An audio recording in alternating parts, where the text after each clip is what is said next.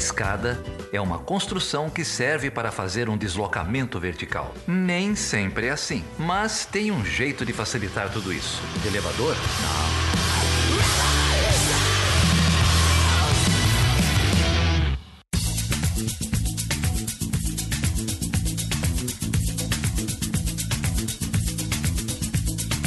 Seja bem-vindo e seja bem-vinda a mais uma edição do Chutando a Escada. O meu nome é Felipe Mendonça. E o meu é Débora Prado. E aí, Débora, tudo bem? Tudo jóia. E o que, que vai rolar aqui hoje? O que, que a gente recebe aqui hoje no Chutando? Hoje vai rolar um bate-papo aí muito interessante e acho que vocês vão gostar muito. Com três lideranças aí, com três pessoas sensacionais.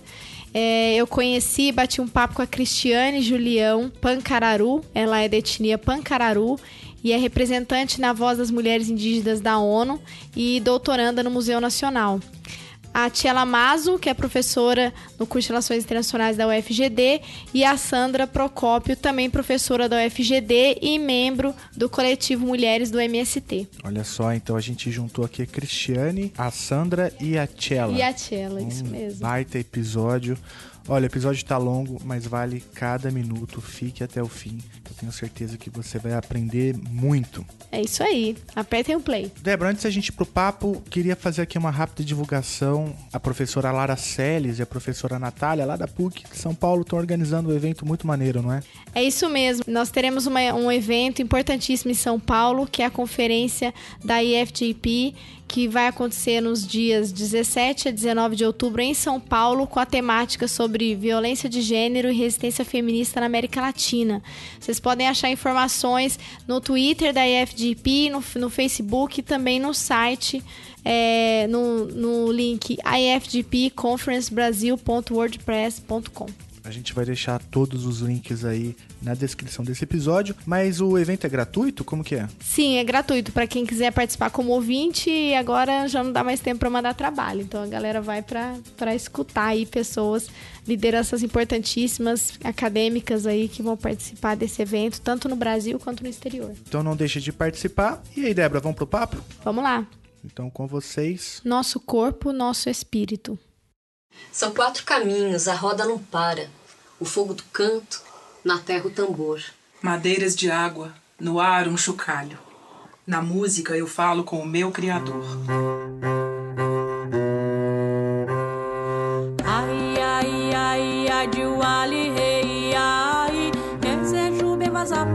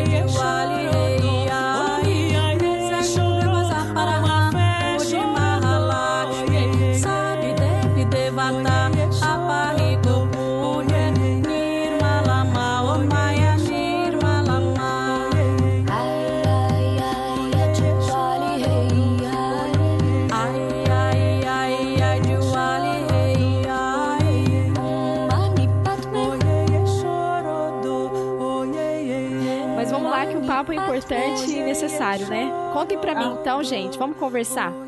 Qual que é a experiência de vocês? Fiquem à vontade aí, quem quiser falar primeiro.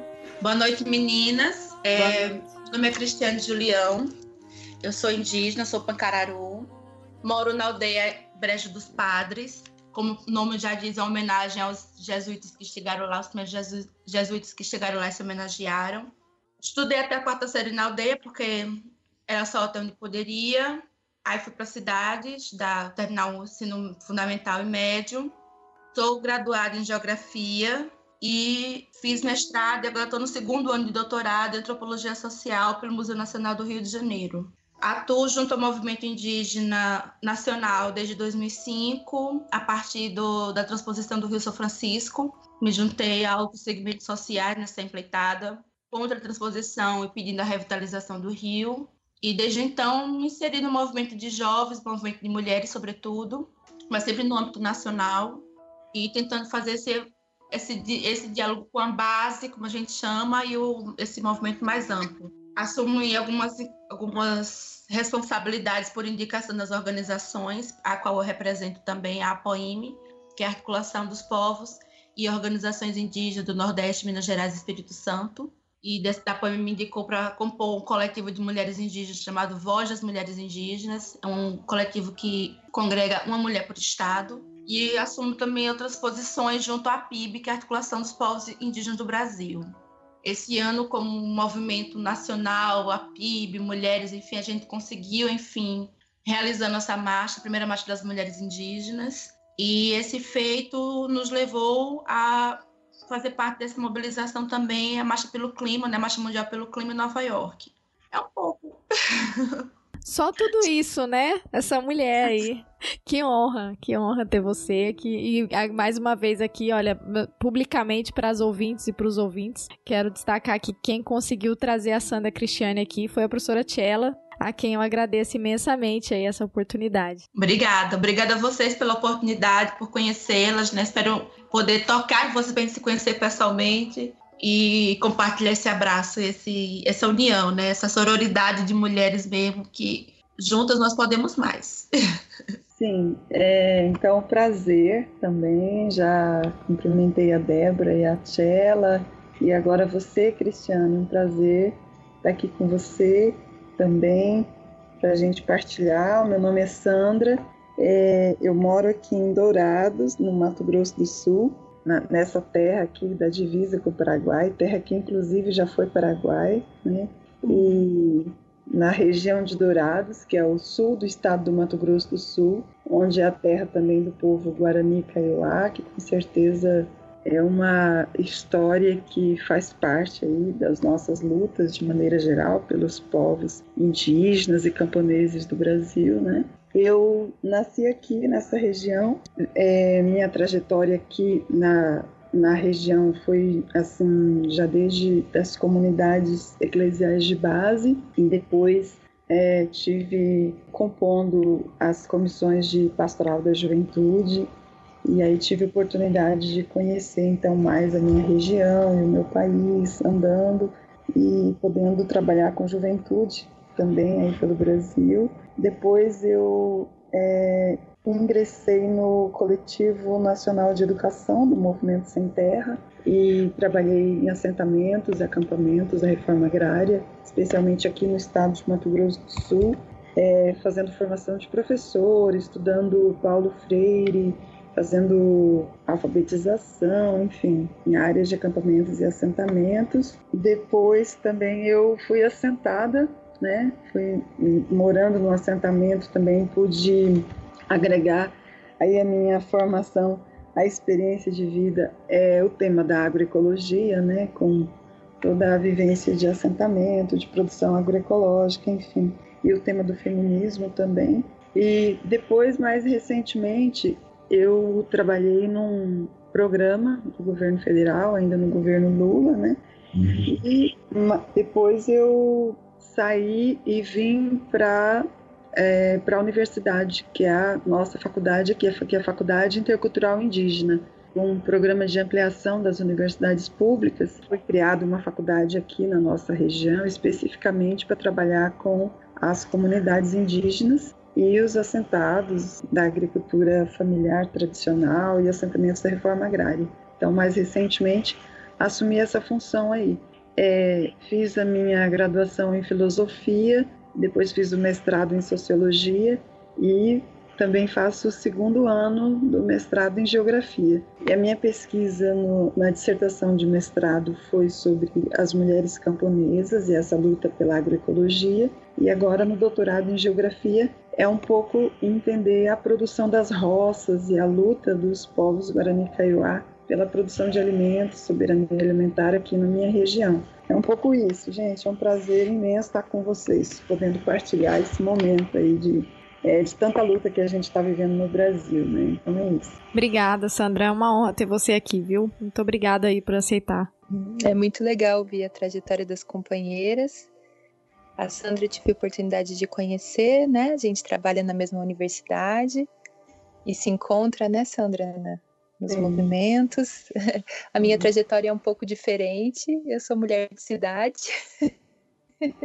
e aí na faculdade comecei a, a, a despertar um pouco mais, né? Para questões políticas, né? Para movimentos mais de esquerda.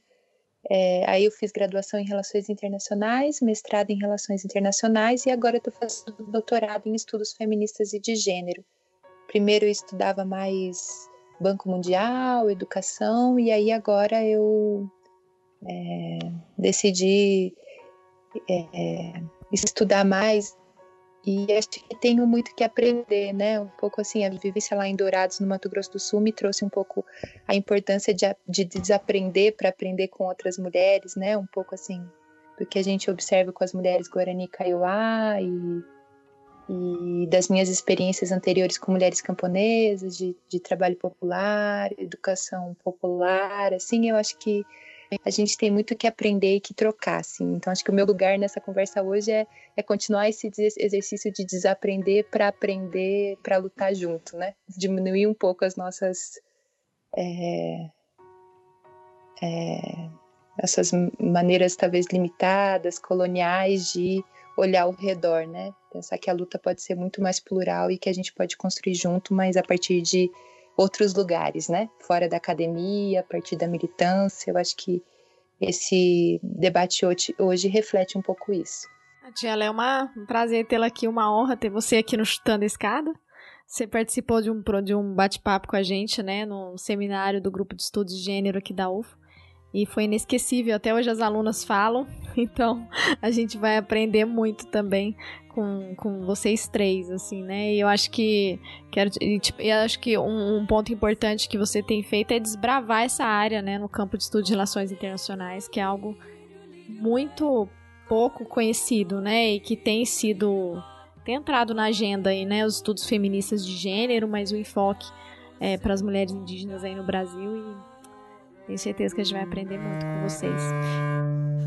Om Mani Padme Hum.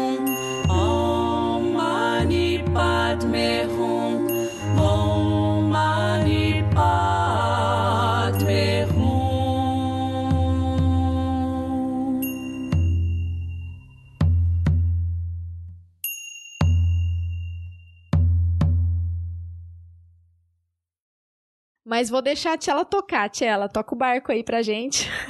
Então, é, o que eu estava pensando, é, refletindo nos últimos tempos, que esse movimento todo que a gente está vivendo agora do Brasil, né, dos últimos três anos, mais ou menos, é, de ofensiva contra a nossa democracia, para dizer o mínimo, é, eu acho que a gente sempre escuta análise de conjuntura sobre isso, mas eu acho que é legal reforçar o quanto esse ataque à democracia, né, essa entrada é, da extrema direita, ela está muito ligada também com uma ofensiva em relação aos direitos das mulheres e a imagem e a representatividade da mulher na sociedade. É, se a gente for pegar lá atrás, né, no golpe contra Dilma, antes do golpe contra Dilma, é, não sei se vocês lembram daqueles adesivos que circularam nos carros, né, com, com as pernas abertas. Eu mostrei isso para um auditório lá na Espanha de homens e mulheres, eles ficaram extremamente chocados, assim, acharam uma tremenda é, barbárie, né? E aqui na nossa sociedade, em muitos espaços, isso é naturalizado.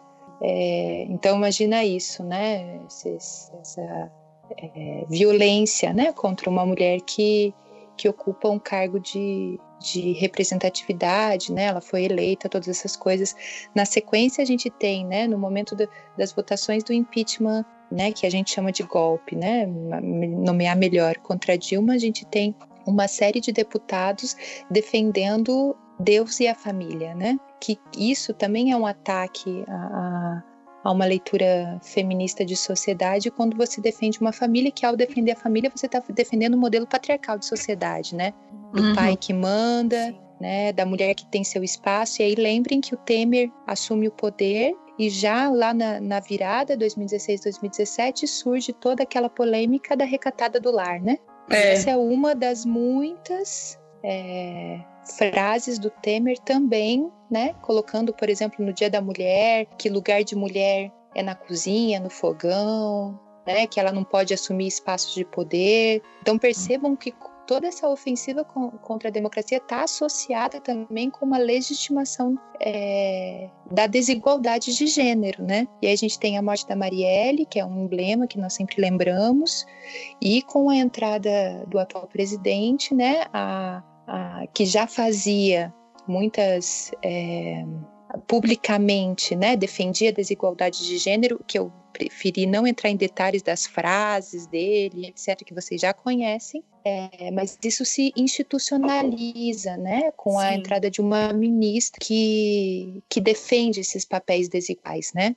Então eu acho que, que cola muito bem com esse discurso de extrema direita, de ofensiva liberal, né, a deslegitimação das mulheres, né, e aí junto com as mulheres tem toda a deslegitimação de, de direitos sexuais e reprodutivos e também da diversidade, né, da, da, das discussões sobre sexualidade, etc. E aí a gente vê uma população muito desinformada, é, que queima bruxas quando a Butler vem aqui, é, que fala em ideologia de gênero sem saber o que isso significa, né? Que proíbe a palavra gênero nas, é, nas escolas. É, então é muito forte esse movimento nos últimos seis anos. Só que a gente precisa lembrar também o desmantelamento, por exemplo, da, da Secretaria de Política para as Mulheres, né, que estava tendo algumas conquistas.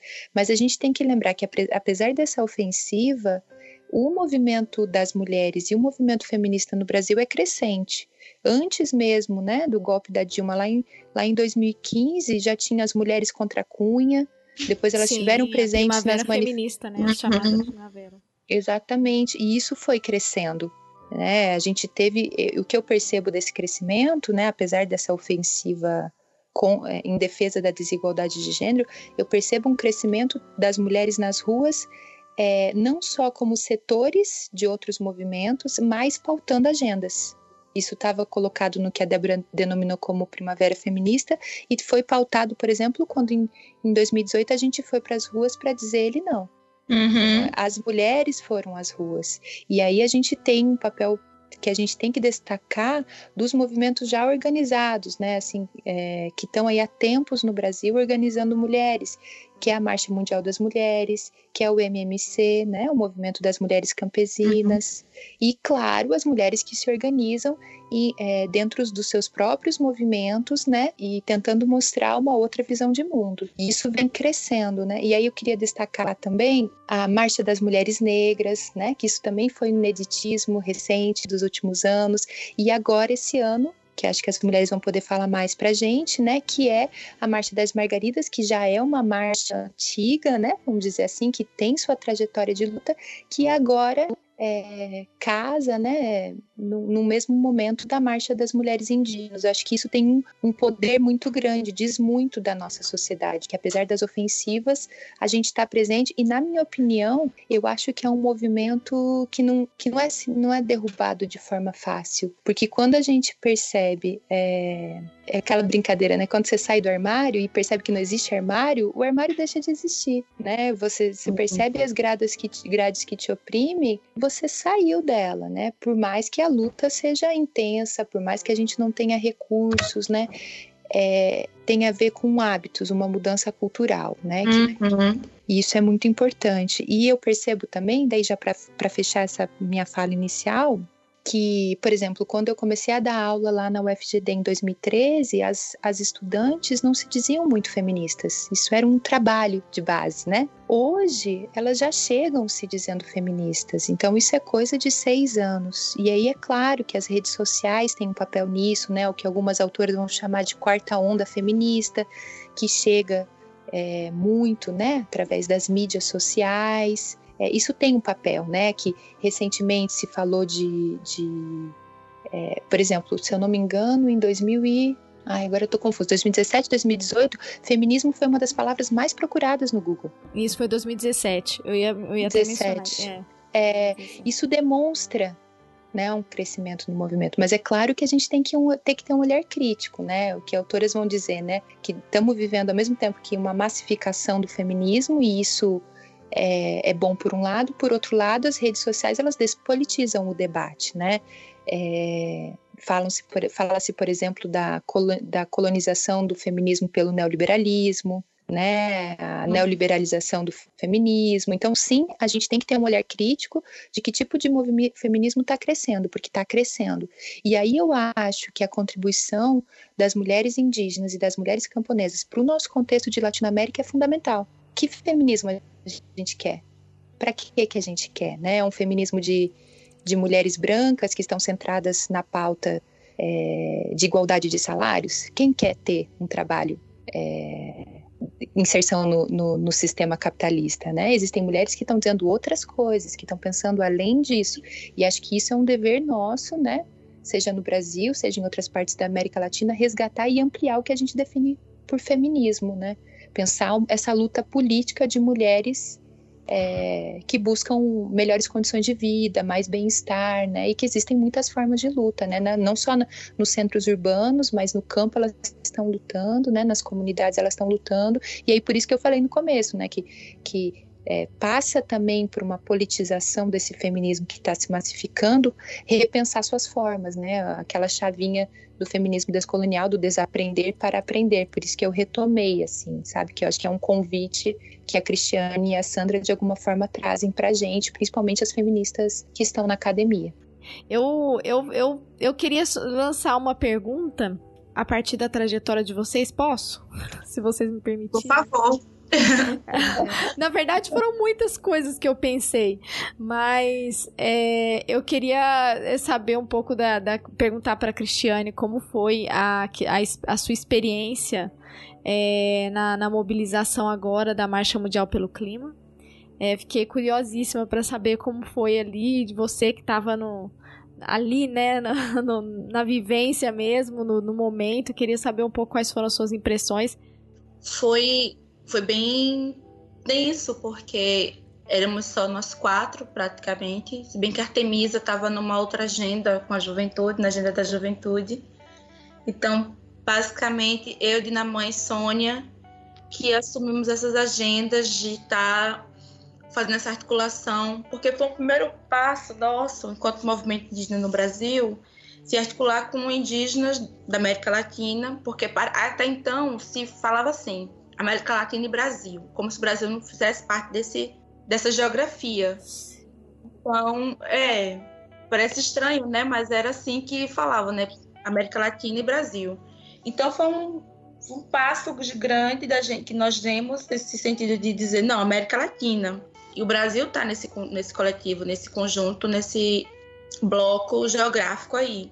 E aí a gente fez uma parceria bacana com a Aliança Global e a COICA, que atua mais na Amazônia, sobretudo motivado pela essa queimada na Amazônia, né? Começou de Rondônia, Pará, enfim, Maranhão. E foi o que nos levou e nos linkou nesse movimento mais pelo clima, né? O aquecimento global. E a incidência de mulheres, é claro, também, nesse processo de, de sentir os efeitos, de mitigar os efeitos. Então foi bacana nessa, nesse quesito. O, o boom mesmo, assim, acho que o, que deixou a gente desconcertado, mas que também nos, nos regue muito rápido, foi a presença de Bolsonaro com, com a Insane, a Insane Calapalo, que inclusive ele disse que era a mascote dele, né? E ele fazia aquele discurso absurdo, diminuindo no tom jocoso mesmo, não só em número, quantidade de povos indígenas e povos indígenas isolados, mas a nossa presença ali, que essa articulação ia dar em nada, e que a representação do Brasil se baseava ali naquele momento por Isane, ou então, no máximo, por Sandra Wayampi, ou Sandra Terena ou é, Silvio. São as representações indígenas que têm destaque nesse governo. E a gente conseguiu fazer essa articulação com os povos no Brasil, de emitir essa carta do povo indígena Calapalo e das mulheres indígenas do Xingu, nos representando como porta-vozes delas também nesse momento. Então, está é, tá sendo gratificante, apesar das dores, mas a gente também se, se percebe em soluções, em encontrar parceiros que estendem as mãos, que passam pelos mesmos problemas e a gente consegue rir e agradecer quando a gente se encontra, apesar de, de tudo isso. Estamos nesse processo ainda de fortalecer essa harmonia entre os povos da, do, do mundo, no Amash, em algumas oficinas e momentos assim, pensando já na COP25, que vai ser no Chile, e lá realizar mais uma vez, a Marcha Mundial pelo Clima e a Marcha Mundial das Mulheres Indígenas pelo Clima. Então, está nesse processo de articulação e consolidação. Está muito bacana nessa essa construção. Com algumas dificuldades, sim, como já foi colocado, né, essa questão do, do machismo, dessa coisa, porque uma situação é a organização política e social de cada povo. Outra coisa é quando começa a absorver essa ideia do machismo, trazendo isso como, como uma coisa cultural, que não é cultural indígena, não é mesmo. Nossas organizações, cada um tem sua função e a gente se harmoniza, e é por isso que se, nós nos construímos povos e mantém essa relação dentro do nosso contexto. Mas a partir do momento que o homem se impõe, se coloca como esse ser superior, autônomo, que manda e, e, e nos autonomiza, né, é, é, nos tutela. Eu, eu, acabo dizendo que também isso passa a ser um, uma forma de nos tutelar, porque apesar deles reconhecerem que nós temos essa capacidade, talvez lá no inconsciente deles exista algum tipo de complexo, não sei, que faz com que eles ajam, a partir da força física, essa tutela sobre nós mulheres. Então, é, existe esse cuidado nesse romper, porque a gente não sabe da realidade de cada uma, como essa convivência diária, que tipo de violências ou limitações ela sofre para poder romper e, e abraçar, estar fisicamente junto com a gente, porque em momento elas sempre estão, a gente está sempre em contato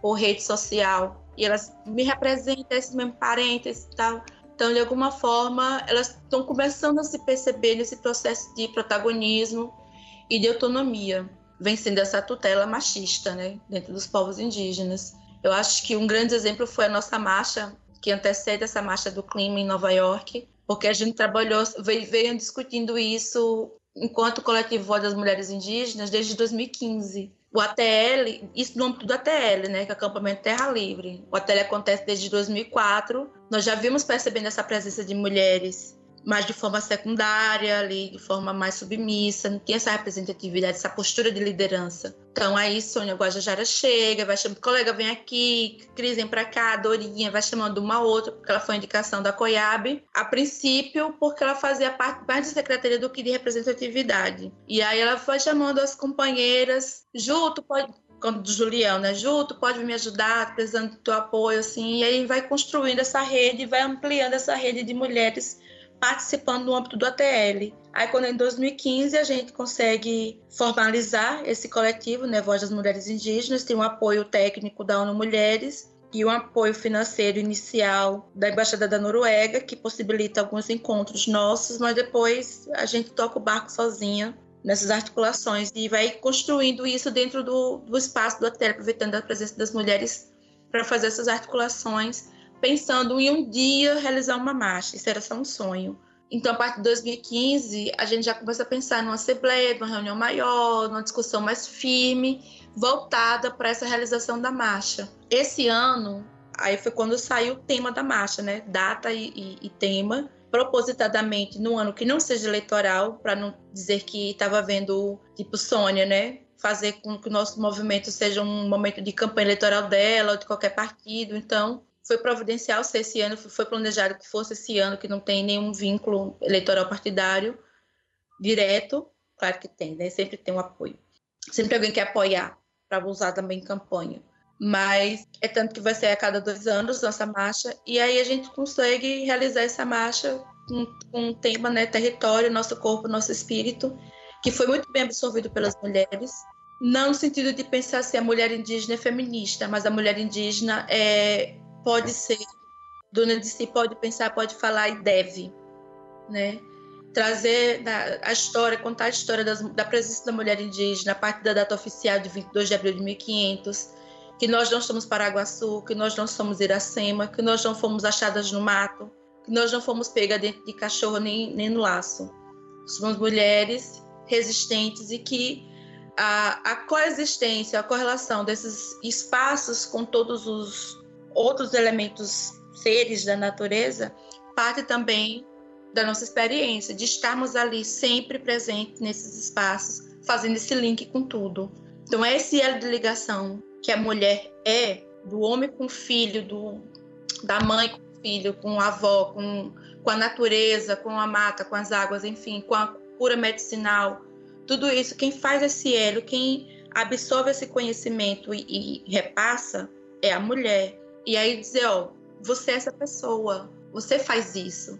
É um despertar, primeiro está sendo esse despertar e esse chamado, né? Então, aquelas que estão conseguindo vir, podendo vir, são bem-vindas. E aquelas que não vêm, a gente espera o momento delas para que elas consigam estar conosco nessa luta.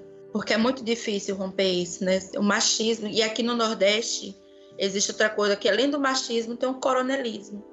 Que a pessoa não tem nada, é morrendo, cego, gasguito, mas acha, se acha o coronel. Então, é muito difícil. É um sistema de violência, de repressão e opressão muito grande, de diminuir a mulher, de dizer que não pode estudar. E essa coisa, né? Que a mulher tem que estar na cozinha, tem que estar no quarto, perna aberta, tem que estar é, cuidando do filho, tem que estar limpando a casa. Esses serviços, assim, não é para pensar. A mulher não é para pensar.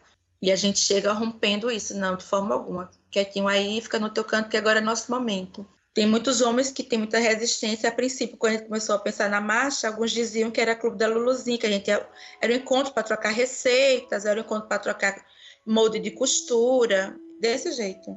E a gente mostrou que não é assim, né? Conseguimos articular, fomos oito mulheres que ficamos na coordenação dessa marcha. Eu, Sônia Guajajara, Valéria Paier, é, Puir Tembé, Ana Caingang, Ana Choclen, é, Nan Caingang, Mauro Arapium. Fomos nós que conseguimos coordenar essa marcha. Então, é um feito para nós mesmas que a gente não sabia que ia conseguir reunir e realizar com tamanha precisão, para, para além das nossas expectativas, né? E com, com colaboradoras incríveis, como Glicéria Tupinambá, Thelma Taurepang, o Atatakalu e o Alapiti, é, Juliana Genipapo Canidé, sim, um coletivo de mulheres incríveis que a gente começou a se perceber uma na outra e, e se fortalecer uma na outra e, e fortalecer mais ainda essa rede, para além de uma rede social. Foi o momento do contato. Contato físico, foi muito bacana e está sendo bacana. E isso a gente conseguiu levar, eu e Sônia, conseguimos levar para Nova York e continuamos carregando essa bagagem, nesse compromisso do território, nosso corpo, nosso espírito e a voz das mulheres indígenas, né, pelo movimento indígena também, seja pela Bíblia, seja pelo Voz, pelo Poime, ou Coiabe, ou Atiguaçu. Tem um representante da Atiguaçu no nosso coletivo, a Suzy, e a gente dialoga também com a Valdelice Veron e tantas outras mulheres. Enfim, é, é essa rede, né? Trabalho de formiguinha mesmo, de consolidar esse espaço das mulheres indígenas. Está sendo bem, está lento, mas está sendo preciso. Acho que o importante é isso. Não importa o tempo, importa que está sendo muito preciso nesse, nesse sentido. Acho que é o gratificante. Quando pensar feminismo, mulheres indígenas, é uma coisa muito nova. Minha prima acabou de defender a dissertação dela, né, sobre feminismo e mulheres indígenas no Nordeste. O nome dela é Lisa Urbano Ramos, defendendo na UFPE. E ela sentiu muita dificuldade de encontrar material que falasse de mulheres, de mulheres, quanto mais mulheres indígenas, né? Ou feminismo no Brasil. Então, a bibliografia que a gente encontra, eu também fiz um curso agora, no começo do ano, pela UF, pela, pelo museu mesmo, e a gente não encontra muitas referências bibliográficas aqui do Brasil sobre feminismo, muito menos de mulheres indígenas, né? Como eu disse, eu não sei Paraguaçu ou Iracema. Mas é, a gente tem tentado construir e pensar nessa rede, né? Tem mulheres indígenas que congregam junto com a AMB, que fala do feminismo, né, desse protagonismo de mulheres, mas ainda é um assunto muito novo. As mulheres indígenas não se percebem como feministas, elas se colocam, nós nos colocamos como um movimento de mulheres. Agregar o feminismo é um outro, é num outro contexto, assim, ainda está se diluindo, muito lento, muito mais lento do que o próprio processo delas se perceberem nesses espaços de discussão, de protagonismo mesmo político e social, não só dentro do povo, mas para além do seu povo, do território, do seu estado, né, em âmbito nacional ou internacional.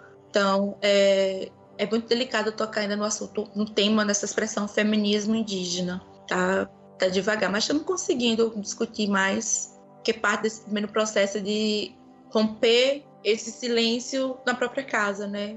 De poder usar um batom, de poder cortar o cabelo quando quiser, o tamanho que quiser, essas vontades assim que são muitas vezes parece pouca coisa, mas é um ganho muito grande quando essas mulheres se percebem que podem fazer isso. Né? É um detalhe, mas muito significativo para a autoestima dessas mulheres, muito mesmo. E a autoestima é o que movimenta, né? o que impulsiona, porque aguça quer cada vez mais, né? não baixa mais mão em um cabelo, ela quer estudar, ela quer falar bem, ela quer escrever bem, quer estar bem para si e para os outros. Então, a autoestima é um, é um ponto-chave que a gente também tem trabalhado nessa perspectiva da autonomia das mulheres. Às vezes você me pergunta por que é que eu sou tão calada? Não falo de amor quase nada, nem vivo sorrindo a seu lado. Você pensa em mim toda hora, me come, me cospe, me deixa. Talvez você não entenda. Hoje vou lhe mostrar. Eu sou a luz das estrelas, sou a cor do luar. Eu sou as coisas da vida, eu sou o medo de amar. Sou o medo do fraco, a força da imaginação, o blefe do jogador. Eu sou, eu fui, eu vou. Sou o seu sacrifício, a placa de contramão, o sangue no olhar do vampiro, as juras de maldição. Sou a vela que acende, eu sou a luz que se apaga. Sou a beira do abismo, eu sou o tudo, o nada. E aí, e eu fiquei pensando assim, acho que esse tema vai, vai em algum momento aparecer no nosso, na nossa conversa, mas aí você lembra da minha pergunta. Como que, como que, que é assim para você, como que você vê essa relação da, da igreja é, com, a, com a temática da luta das mulheres? Que eu acho que às vezes ela, ela é ela é, é, é tensa, né? E às vezes ela é super cooperativa. É uma coisa que, que eu fiquei pensando, assim, queria saber um pouco também o que você acha disso, eu tô falando besteira, enfim. É, a pergunta não foi para mim, mas eu vou comentar, fazer um comentário muito breve sobre essa questão da, da igreja discutir espiritualidade, enfim. Eu achei irônico, eu achei muito irônico, porque a igreja foi, o, foi uma das, não a principal, que limou que, que ajudou a dizimar muitos povos por conta da nossa espiritualidade, né? Dar almas, né? Catequizar. Meu povo sofreu isso, né? Perdeu a língua. Nós, nós não temos mais a língua materna, porque era feio falar a nossa língua indígena. E aqueles que ainda usavam falar que eram pegos no flagra eram decapitados, eram esquartejados, era a língua decepada.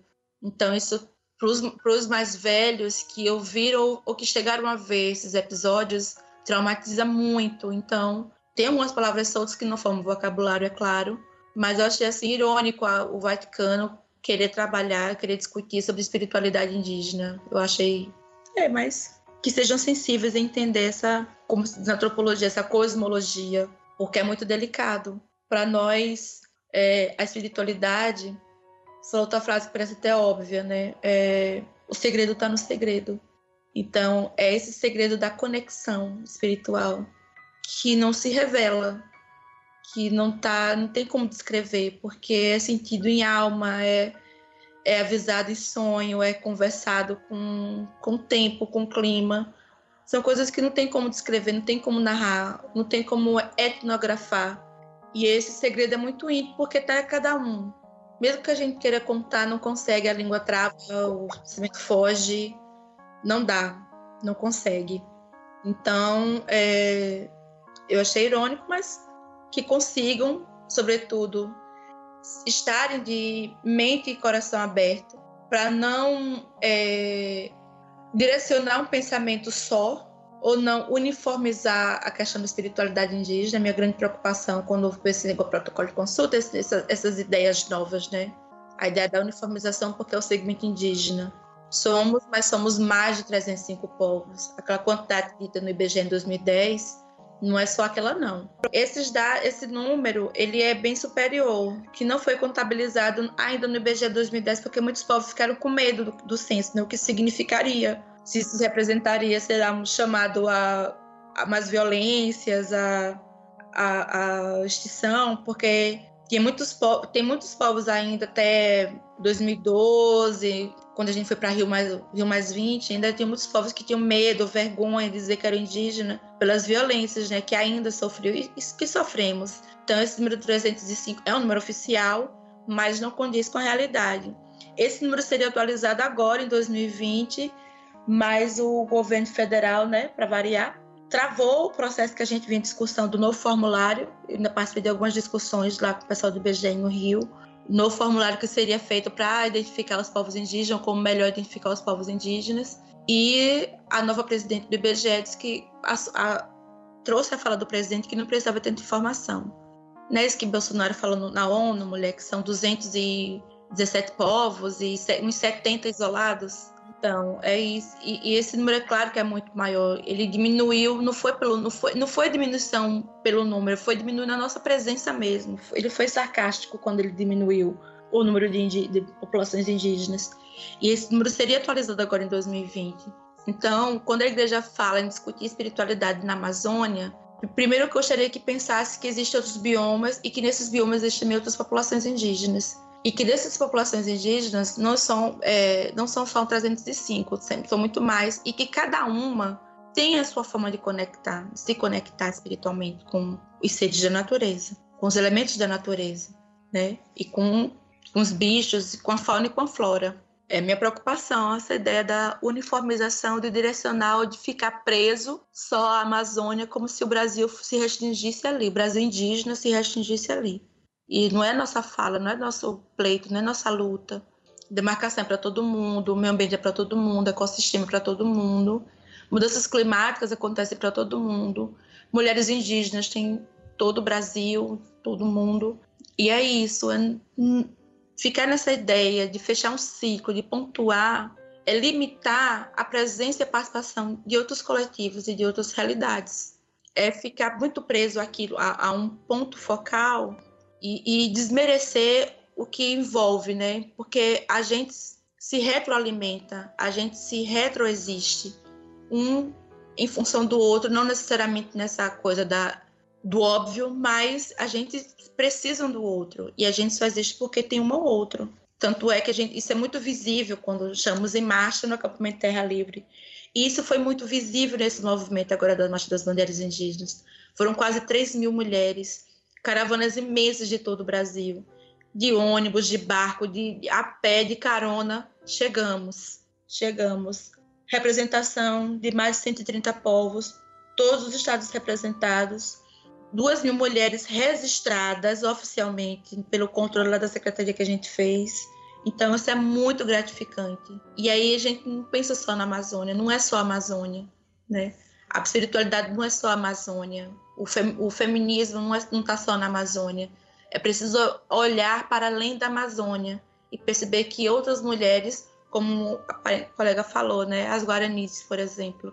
Assim como tem Guarani Kaiowá, tem as Guarani Biai, lá no Morro dos Cavalos, que também tem sofrido muito. Caigangues também tem sofrido muito. Choclen, Chetá, lá no sul. Só são um estado, uma região pequena, mas não é percebida. Então, a gente procura dar visibilidade a esses lugares, a essas mulheres, a todas essas temáticas que nós estamos tratando aqui, que eu estou fazendo essa chuva de palavras e, e frases e pensamentos, mas é para dizer que tudo tem conexão e que é preciso olhar para além de um ponto focal. É preciso perceber que existe um coletivo diverso e que esse coletivo diverso se soma sim, mas que cada um busca a sua especificidade, busca a sua participação, busca um olhar para humano, sobretudo, para para essas convivências, para essas realidades que são muito difíceis, do machismo como se dá, das políticas públicas como se dão, das relações políticas partidárias como se dão, das, da presença da mulher, e aí eu coloco mulher como um todo. A mulher indígena nem se fala, mas a, se é a presença da mulher branca, é difícil, imagina a mulher negra, a mulher indígena, a mulher pobre. Então, a negra é... não chega nem a 1% no Congresso hoje. Joênia fez um feito, né? Graças a Deus ela chegou lá depois de muito, já vinha trabalhando nisso.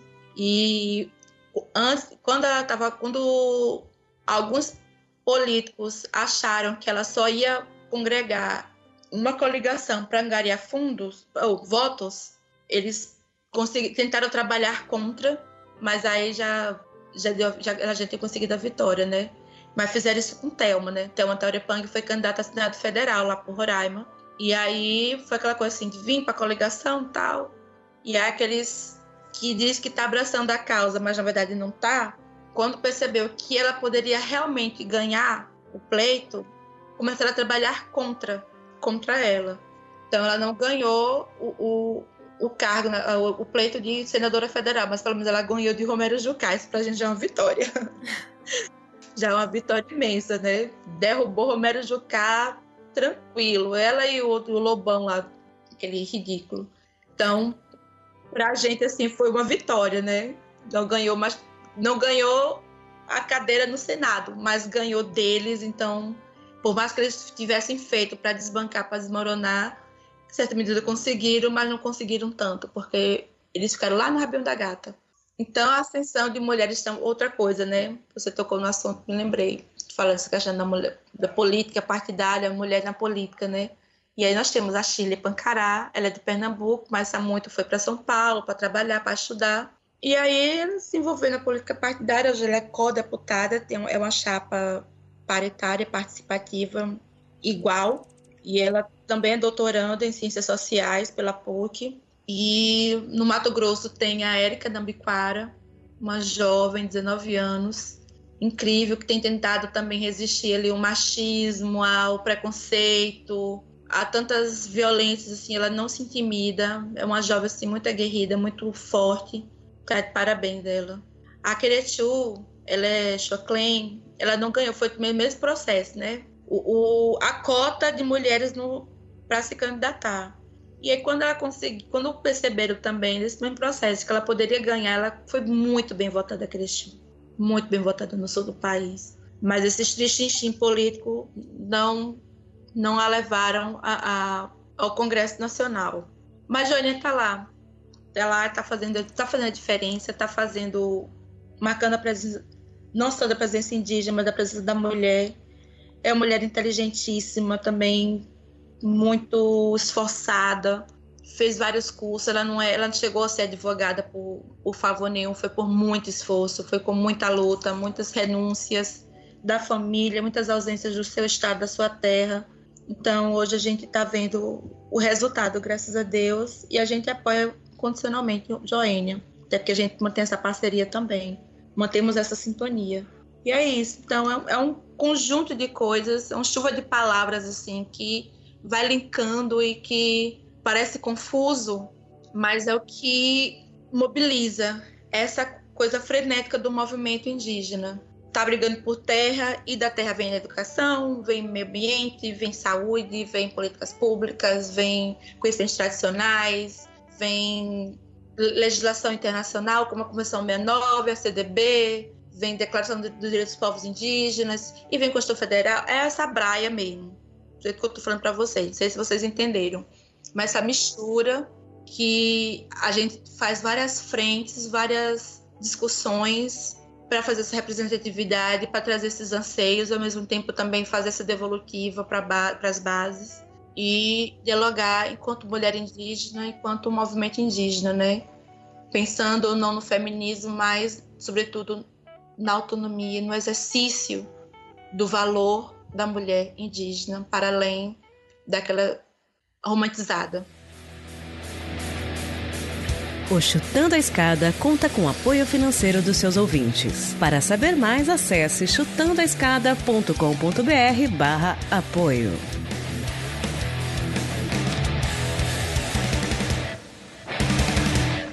Eu que eu tô assim, eu tô assimilando, tô guardando assim todas as coisas que eu queria fazer algumas intersecções também. E essa é a palavra, assim, quando você falou sobre a questão da realidade das mulheres e quando a gente vai olhar para a questão das mulheres indígenas e, e, você tocou essa questão da especificidade, me veio a palavra do feminismo interseccional, né? E aí, uhum. aí eu só guardei, então eu tô anotando aqui para depois jogar para saber o que, que todas vocês pensam. Olha, maravilhoso ouvir, ouvi-la, companheira.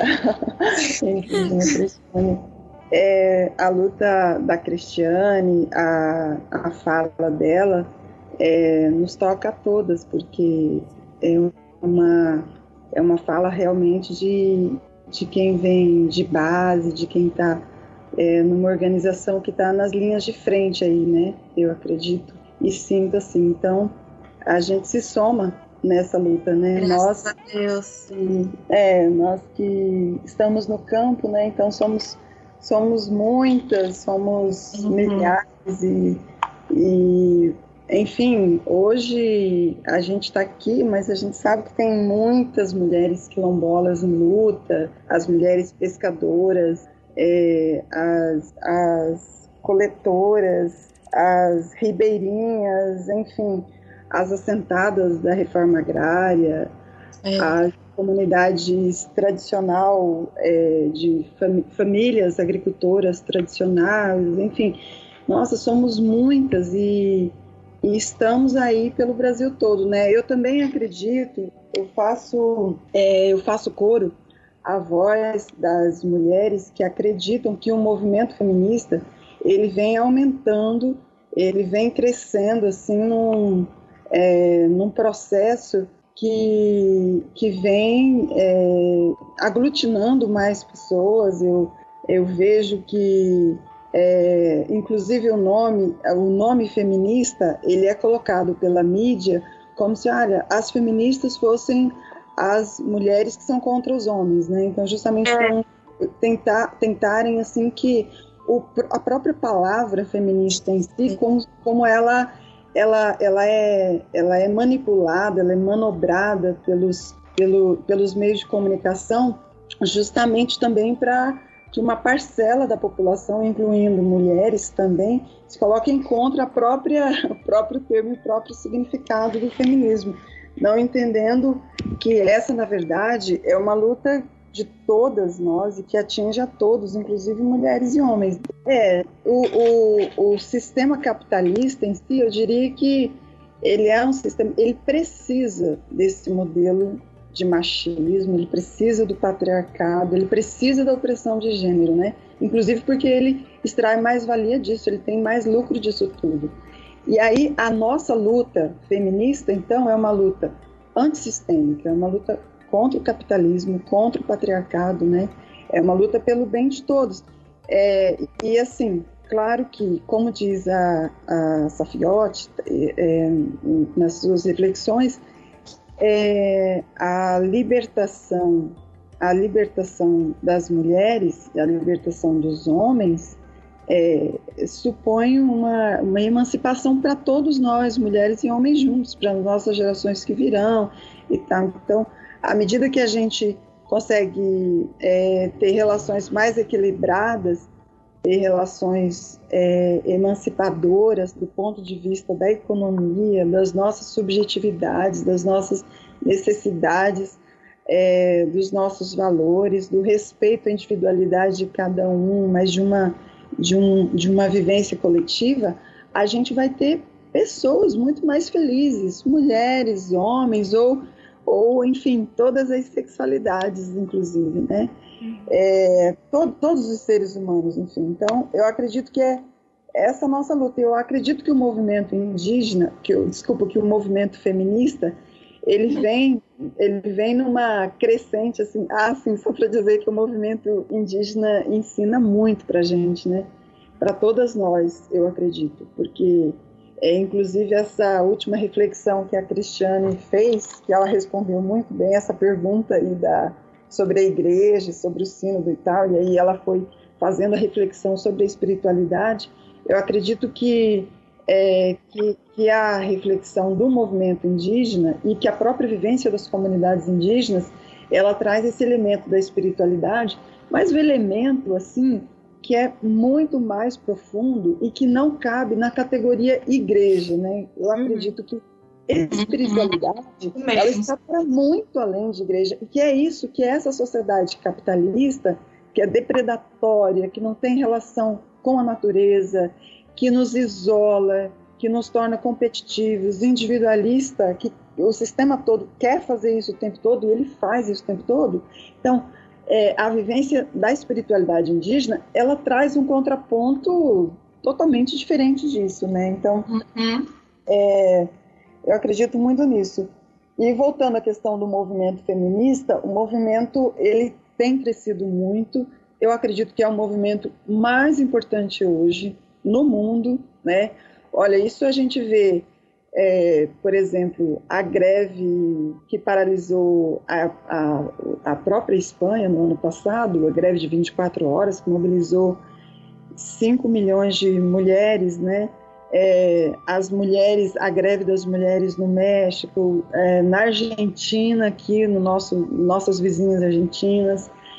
É, o 8 de março, como ele tem vindo, é, se constituído nos últimos anos, e aí falar mais especificamente das mulheres do MST, é, a partir do ano de 2006, foi no 8 de março de 2006 que no Rio Grande do Sul se teve um, um, um, um, dia, vamos dizer assim, um acontecimento, um evento ali no, no, entorno desse 8 de março, onde as mulheres fizeram uma ocupação, era mais ou menos duas mil mulheres, e elas fizeram uma grande ocupação na Aracruz Celulose, né, denunciando a monocultura de eucalipto, denunciando que as terras estavam sendo usadas para produção de papel, para produção das monoculturas e não para os alimentos, denunciando o uso de agrotóxico, a mortandade da, da, natureza, dos rios, dos peixes, enfim.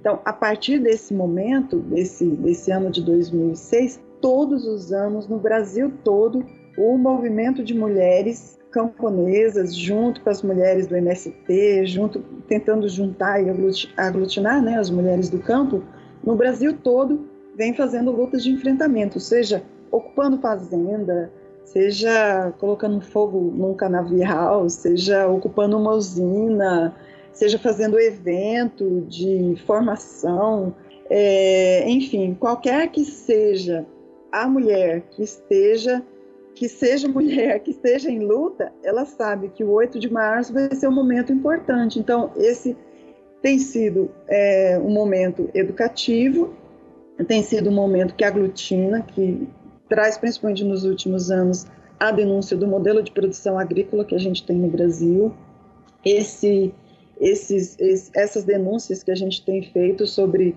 o, o, consumo de agrotóxico do Brasil, que é o maior do mundo. É, o Mato Grosso é o estado que mais consome agrotóxico, depois seguido do Mato Grosso do Sul e assim vai. É, então, assim, são muitas lutas, e eu concordo com a Cristiane. As lutas, as lutas que a gente faz são lutas é, que são várias pontas, mas que elas todas se convergem. Uma luta contra esse modo de produção capitalista também, né, que é um modo é, que está presente em tudo, no cotidiano da nossa vida, é através da violência, é através do, do, do da, da competição, é através do alimento que chega na nossa mesa, é um modo de educação, que é um modo de educação hegemônico, que coloca, é, que inferioriza as classes, as classes pobres e os diferentes e diversos povos, é, através da saúde, a negação de direitos. Então, assim, são muitos pontos. Então, a nossa luta é uma luta de todos os lados, é uma luta e nós nós estamos vivendo um momento de ataques, né, frontal de nossos direitos. Claro que, como a Tiela falou, a, é, não, não, é somente no último ano, nos dois últimos anos, né, mas é, assim a gente é um desmantelamento dos nossos direitos, é uma é o próprio sistema capitalista que ele vem é, cada vez mais na sua crise estrutural, né, como o Mesaro já fala da crise estrutural do capitalismo, ele precisa se reconfigurar e aí a, a, o que sobra para nós, os pobres, os trabalhadores, é a pior parte, né, sempre, que é pagar essa conta toda. Então, assim, é a vida. O que nós denunciamos e o que nós lutamos e o que nós queremos é, é que as condições de vida elas sejam melhores, né? que a gente supere todos os tipos de violência, todos os tipos de violações, e onde quer que estejamos, que a gente esteja em luta. E a gente tem muita coisa bonita também. Eu acredito, como a gente já falava antes, a gente tem muitas, muitas jovens em luta, a gente tem processos de formação acontecendo, é, tem um movimento, o que a gente vem chamando de movimento é, feminista e camponês, né? Um movimento que, que assim seja pensado a partir das camponesas, né? Que não é um, um padrão, um modelo hegemônico também colonizador do feminismo que vem se impor para com as, todas as mulheres, né? Mas que seja esse feminismo construído a partir das bases, a partir de quem está vivendo no cotidiano, o que que entende, o que que o que que o que o que que constrói, o que, como que dialoga e também isso que a Cristiane tocava, que a gente também dialoga e discute, que assim cada companheira a gente precisa dar as mãos, né? E cada companheira tem o seu processo. Então uma companheira ela pode ela pode participar de todas as reuniões, ela pode é, ser uma companheira que tem um discurso maravilhoso e na casa dela ela apanhar do marido, né? Isso acontece também. Então uhum. é muito interessante a gente discutir as nossas subjetividades, essa coisa da autoestima, do fortalecimento uhum. é, da nossa companheira, né? Da, da, das, dos nossos processos de coletividade, a nossa luta pela emancipação e entender que o machismo é um tema muito caro para nós, muito difícil, porque dentro desse tema é, está imbricado aí as relações amorosas, relações de dependência emocional e outras, né? Então, é, a paciência é, que a gente precisa também para fazer esse trabalho e para lidar com tudo isso, também ela precisa ser gigante. Então, é, eu, eu diria que assim que esse feminismo que a gente está construindo, esse feminismo popular, esse feminismo camponês, ele é um projeto amoroso, sabe? Ele é um projeto grandioso, porque ele ele é um projeto conflituoso e ele é de dentro para fora e de fora para dentro o tempo todo e transforma a gente o tempo todo, né? Como diz a, a Rosa Luxemburgo, ela diz assim, né, que nós não estamos perdidos, na verdade, nós precisamos é, reaprender o caminho e nós só vamos reaprender o caminho se nós reaprendermos a aprender, né? Então é esse momento aí que a gente está vivendo, eu diria assim. Esse é o nosso país, essa é a nossa bandeira. É por amor a essa pátria Brasil que a gente segue em fileira. É por amor a essa pátria Brasil que a gente segue em fileira. Queremos mais felicidade no céu desse olhar cor de anil, no verde esperança sem fogo, bandeira que o povo assumiu.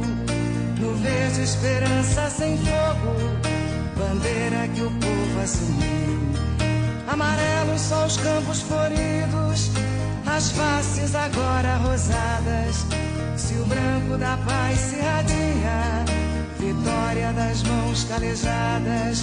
Se o branco da paz se radia, vitória das mãos calejadas. Acho que vocês trouxeram é, vivências assim importantíssimas para a gente entender é, toda essa conjuntura, né? E como esse movimento de resistência ele não começou esse ano, né? Ele já é um movimento histórico mas que esse despertar, né? A gente. A Cristiane estava falando da marcha das mulheres indígenas, foram 3 mil mulheres, não foi? Eu, eu tô. 3 mil mulheres na primeira marcha, foi uma marcha histórica, toda a imprensa noticiou, foi uma coisa maravilhosa, assim, né? Foi, foi um bálsamo diante de cenários tão difíceis, né? E foi bem na semana que tava o tsunami da educação também, foi um Foi. movimento muito forte, muitos estudantes se uniram. Foi maravilhoso, né? E logo depois foi a Marcha das Margaridas, né, Sandra? Que também, assim, é, ocupou um espaço importantíssimo e sempre a, a, todas as marchas reforçando a questão do, da luta contra a violação e a retirada de direitos, né? Seja das mulheres indígenas, seja da violência contra a mulher de forma mais geral, é, seja na questão da educação, que é essa questão de isso que a Sandra falou, né? De como as lutas elas se cruzam, né? Eu fiquei anotando é. as falas de vocês assim, e, e elas são é, fundamentais para a gente entender que, a, que o problema ele, é, ele, ele tá na estrutura, né? E aí eu vou dar o gancho pra Tchela.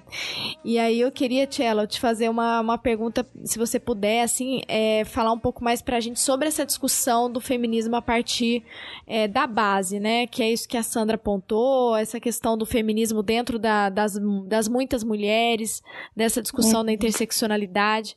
Fala pra gente aí. Então, eu tô, tô com poucas palavras, porque eu gostei tanto de ouvir a, a, a Cristiane e a, e a Sandra. Eu concordo, assim, muito com elas, assim. É, o que eu queria dizer, só antes de comentar um pouquinho que a Débora convida a refletir, que ouvindo a fala delas, principalmente esse elemento né, das especificidades, mas ao mesmo tempo essa unidade da luta, eu acho que esse é um salto reflexivo que a gente está, reflexivo e prático, né, que a gente está dando nesses últimos tempos né, que se a gente for acompanhar o movimento de mulheres no Brasil, ele, né, essa retomada dos anos 80, né, e aí com o surgimento de todas as pautas LGBT, LGBTI, LGBT+, é, houve um movimento de, de, de é, não sei se a palavra é separação, né, mas é, criação de núcleos próprios, né? Então, é, o movimento das mulheres negras, é, das camponesas, das indígenas, das da cidade, enfim, por moradia, são muitas as pautas, né?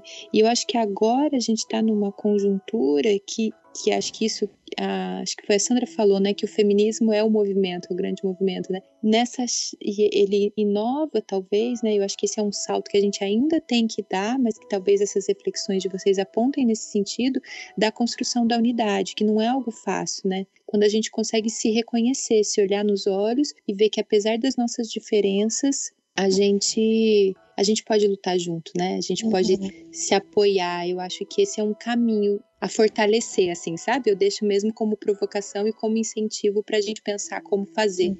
É, porque não é fácil, né? Assim, é, eu acho que a gente tem muitos. Não é fácil, seja por questões financeiras, seja enfim, são, é, são muitas as dificuldades colocadas, mas eu acho que a gente tem que pensar nesse sentido, assim, de se fortalecer.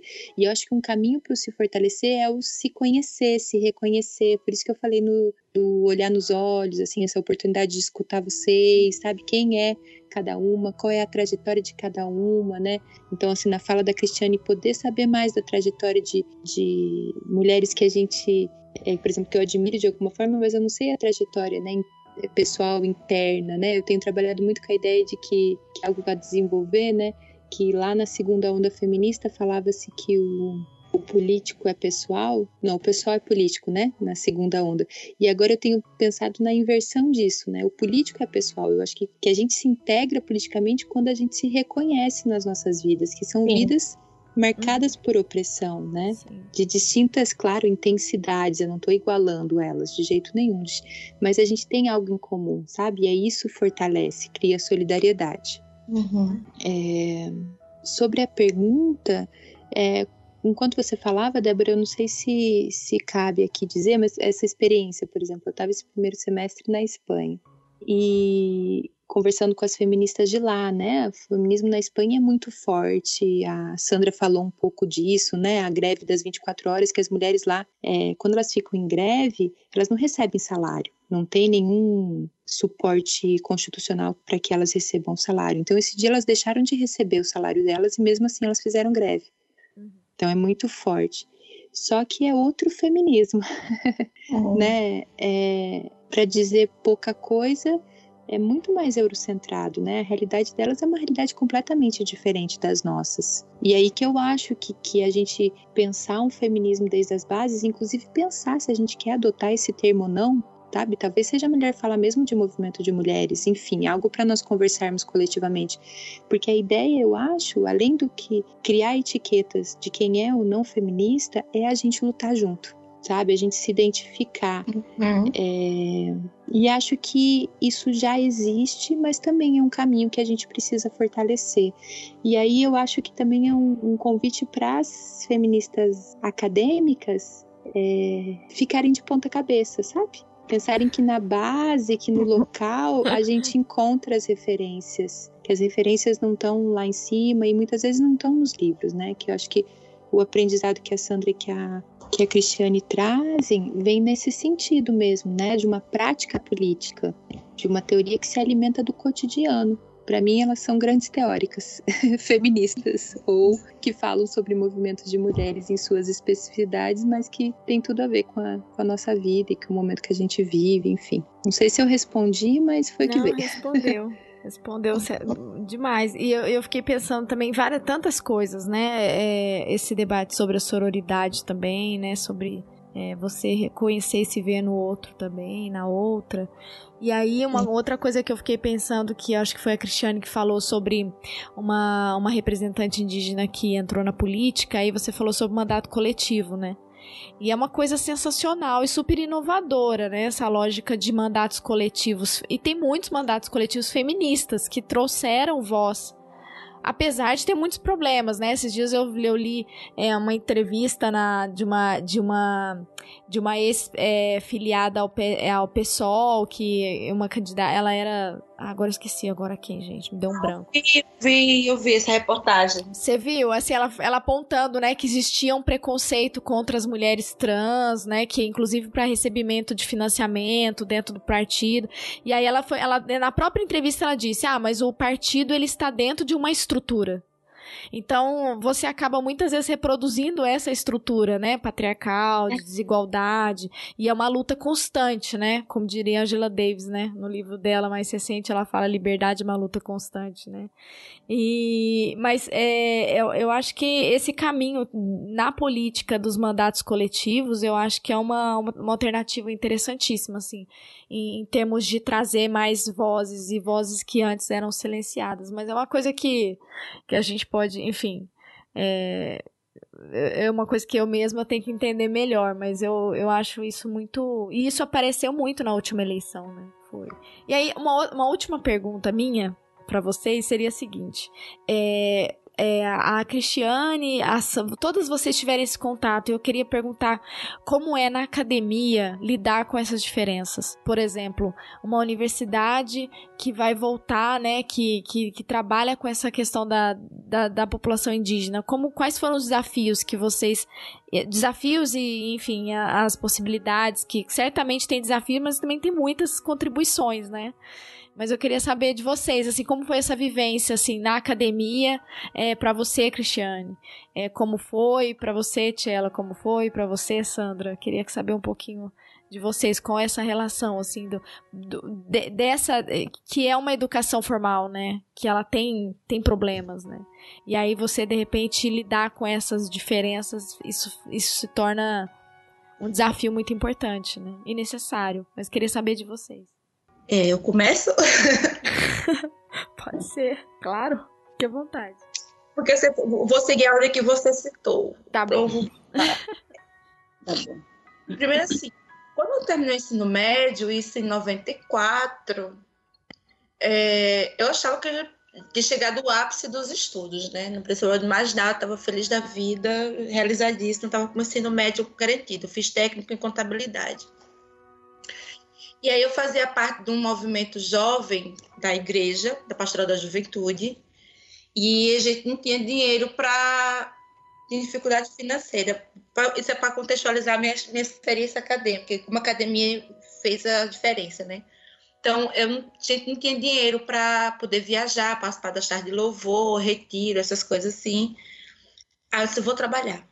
Aí inventei de trabalhar para juntar dinheiro para poder garantir que a gente conseguisse recursos para ir. Foi assim que comecei a me envolver com movimentos sociais. Foi meu primeiro ensaio, digamos assim, para levar o nosso grupo jovem para os movimentos dentro da Pastoral da Juventude da Diocese de Floresta.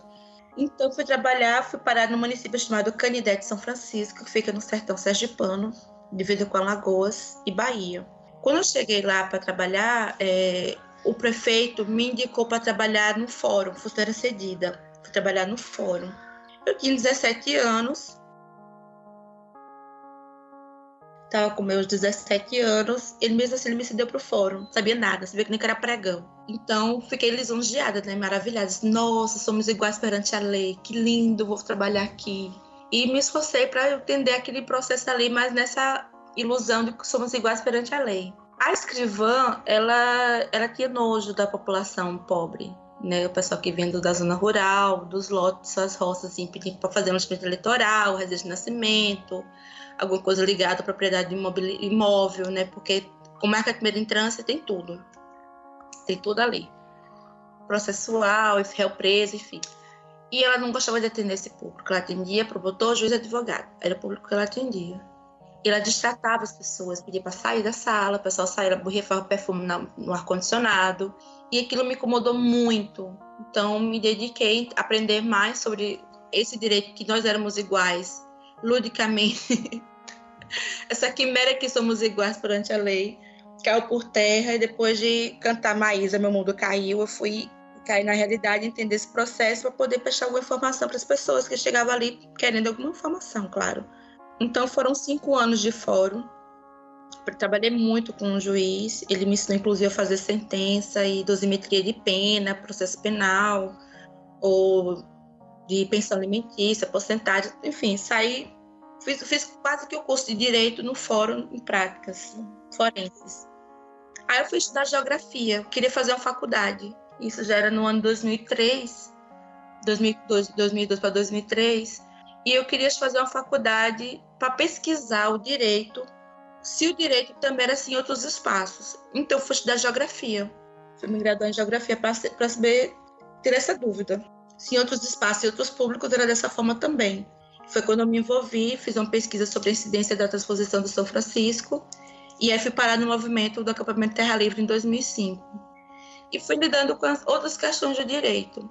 Então, a faculdade, para mim, nesse momento, não só me trouxe a resposta que eu estava procurando, que realmente nós somos iguais perante a lei, na Constituição, artigo 5 é lindo, mas na prática não é isso. Esse exercício de se fazer presente, de se fazer notado, para além de um capricho eleitoral, para além da subserviência, que a gente precisa se colocar ali. Então, nós não somos tão iguais assim. Podemos ser iguais, mas não no sentido do, do retorno da lei. E fui trabalhando isso, então o movimento indígena foi me dando outros olhares, outros contextos, sempre nessa leitura da própria legislação, porque me inquietava também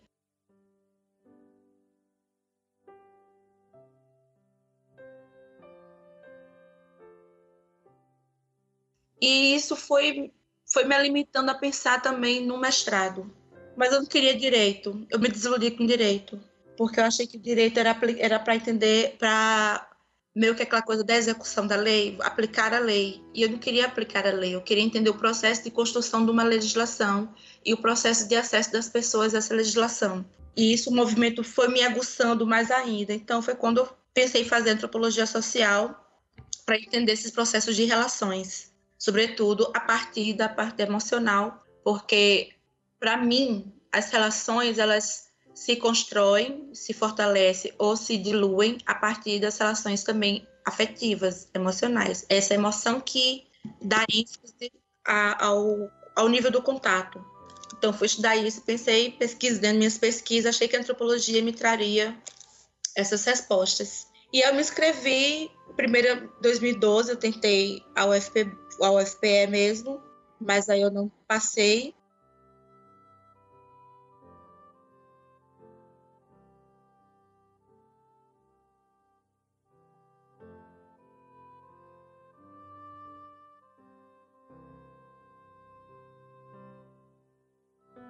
E eu estava nesse processo junto com a POIME. Então, tinha me inscrito para fazer na UFPB e na, UFP, e na UFBA, na Federal da Bahia e Federal da Paraíba. Por essa agenda de Pendigate, não fui. Perdi, errei a data. Já foi minha professora, minha, minha, minha pretensão orientadora. Cristiane, cadê você, mulher? Provei hoje. Aceita que eu tô, tô em Minas. Passou. Aí, em 2015, eu tentei o expert desse jeito de ter o mestre, que é o mestrado, em, mestrado especial sustentabilidade. Não passei na entrevista, porque eu tinha um problema com o indígena que estava na mesa, o Choclen, e ele é evangélico, e nada contra os evangélicos, mas a posição dele é assim, que o único elemento que identifica, fortalece um povo é a língua. E ele falou justamente isso porque no meu povo não tem mais a língua, mas não só, mas tem outros elementos. A gente tem a dança, a gente tem a pintura, a gente tem nossos costumes, nosso modo de ser, nosso modo de cultuar, sobretudo a nossa espiritualidade. Isso não se perdeu de forma alguma. E a gente já tinha discutido sobre isso. Quando eu vi a pessoa na mesa, assim, a primeira pergunta que ele fez a mim foi justamente essa: Você fala língua materna? Olha assim, não. Olhei pra cara dele assim, ele sabe que eu não falo, mas ele fez questão de perguntar para, acho que tentando me, me, me diminuir por conta disso. Enfim, não passei. Fomos 11 que fizemos a entrevista e eu fui única que não passei. Nesse mesmo ano estava acontecendo a TL, foi na época do acampamento Terra Livre, e encontrei Antônio que ia fazer uma fala lá no, lá no pleno do TL. Ele disse, Cris, está aberto o, o de antropologia lá do museu, tenta de novo. Eu disse, tá. É, eu disse, mais um não, quando eles virem, porque eu tentei por ações afirmativas, né? Aí eu pensei assim, não, quando eles virem meu nome, eu vou dizer assim, essa daqui não vem não. Tava nessa ideia, mas aí foi o contrário. Eles gostaram do meu projeto, porque eu queria trabalhar e tenho trabalhado na antropologia jurídica porque essa relação do direito. E então fui aprovada novamente e decidi encarar o Rio de Janeiro. O museu, o próprio museu, o espaço do museu me acolheu. Meninas, foi uma coisa assim incrível. Hoje eu posso falar sem chorar, porque quando eu falava assim me emocionava muito. Uma sensação de déjà vu imensa Sabe aquela viagem no tempo assim, de me perceber naquele lugar do Museu Nacional, desde cavando para fazer o alicerce, construindo aquelas paredes, fazendo a banha da baleia para poder ligar as pedras. Foi um processo de construção do alicerce. E de repente assim, eu me vi ali agora, eu não estava mais servindo eu estava ali também como pesquisadora.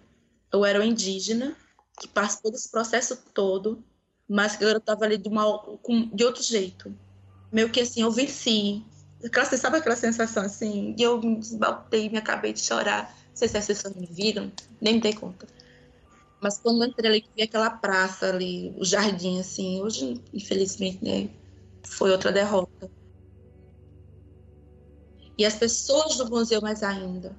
Então, assim, fez com que o Rio de Janeiro, todas as violências que possíveis e imagináveis que eu passei, deixei de passar, graças a Deus também, mas o, o a, aquele espaço ali do Museu Nacional, da Quinta da Boa Vista e, aqueles, e, e, o, e o programa de pós-graduação em Antropologia Social me acolheu como um todo. Então, foi, foi uma recepção maravilhosa, que em momento algum ninguém nunca... É, interferiu na minha pesquisa, muito pelo contrário, eu tenho muita curiosidade de entender por que tá a trajetória toda. Eu queria falar e não conseguia, chorando assim, porque eu olhava para aquelas paredes, aquelas janelas, aquele jardim e tudo. Meu Deus, eu já estive aqui. Quando foi que eu estive aqui? Ah, que foi, Cristiane, que foi? Nada não, não consegui explicar. Sabe? E isso é difícil o Museu Nacional para mim, né? Apesar de hoje ter o, o, restinho que ficou, mas ainda assim, esse ano teve lá na Quinta da Boa Vista, que fica no jardim, fica é no Horto Botânico, né? Fica no começo da Quinta, abaixo do museu.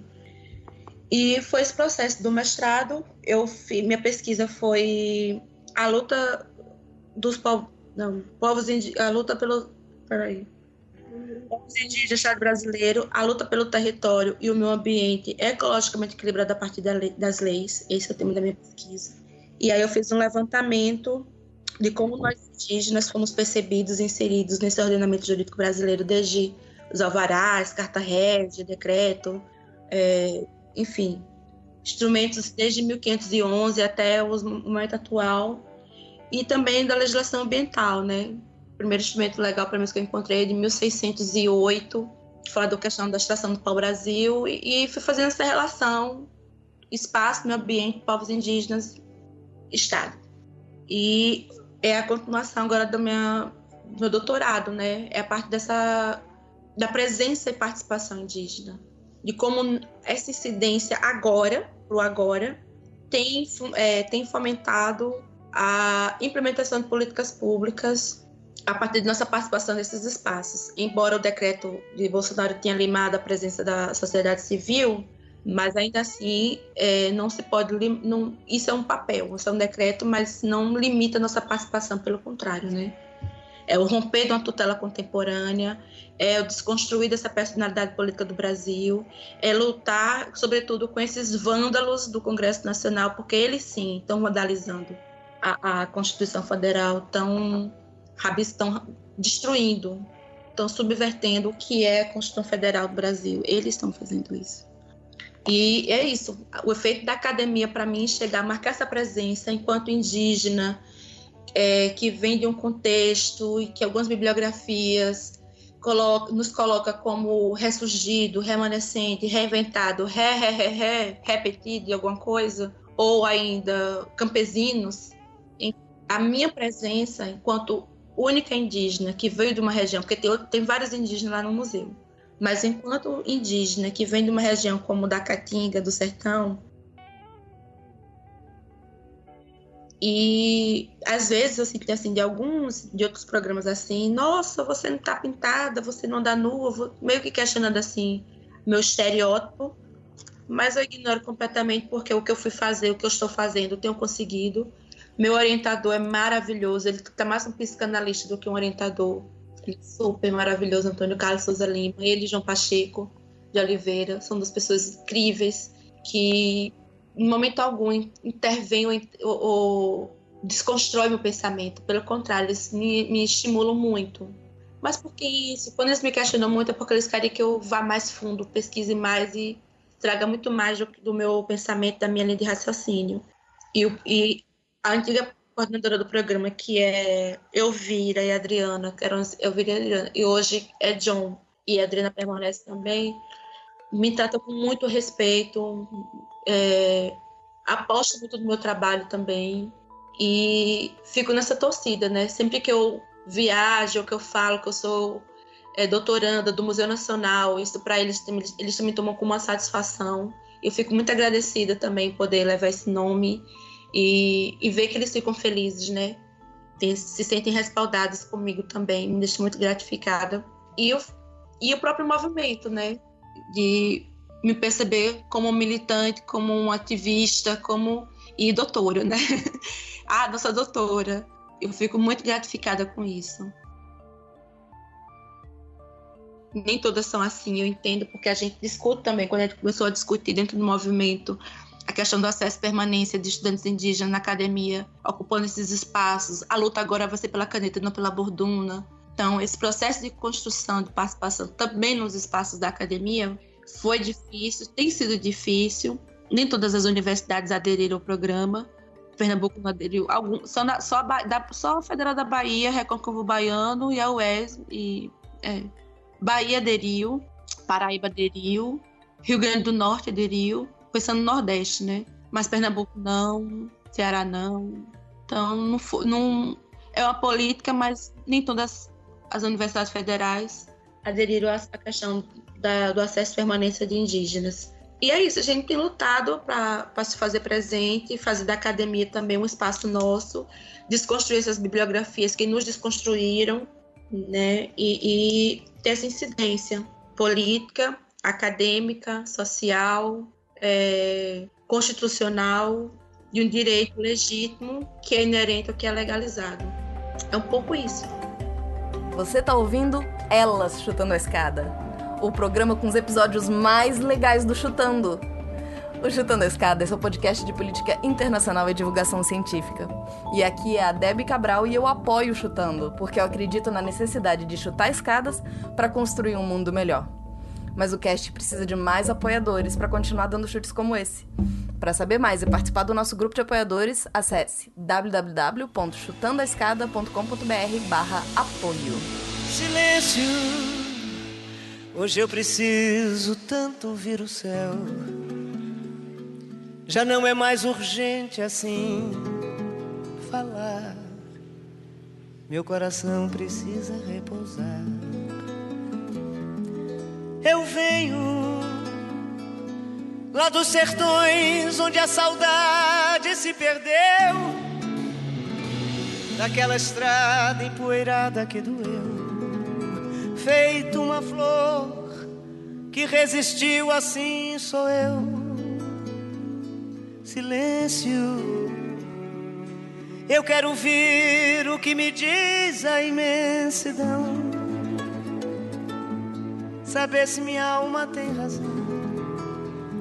Quando acredita que essas coisas vão durar.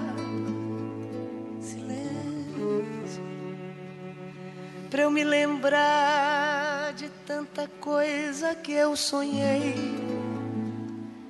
e encontrar todas as folhas que eu juntei por essa estrada que me traz até a mim. Silêncio. Ah, eu acho que eu não, não tenho assim muito o que dizer. Acho que as dificuldades na eu enfrentei com o curso de relações internacionais, né?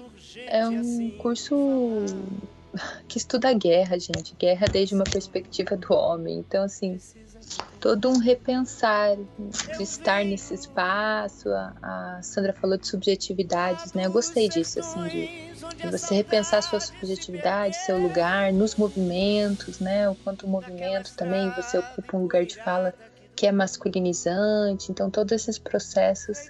E aí, acho que tiveram duas experiências na academia que marca, me marcaram muito. Uma foi a maternidade na academia, né? A questão de dar maternidade com o trabalho. Isso me marcou muito porque você percebe o quanto a lógica capitalista, né, as relações de trabalho são também relações masculinizantes. Então isso me marcou muito, eu tive que repensar muito a minha atuação. E agora, estando nesse, nesse doutorado que é em outro país, é, também foi um processo muito intenso de repensar meu lugar, né? Porque lá eu sou latina, né? Latino-americana. E há uma uma relação é, de preconceito muito forte, né? Como se as nossas produções fossem inferiores, como se a nossa formação fosse inferior.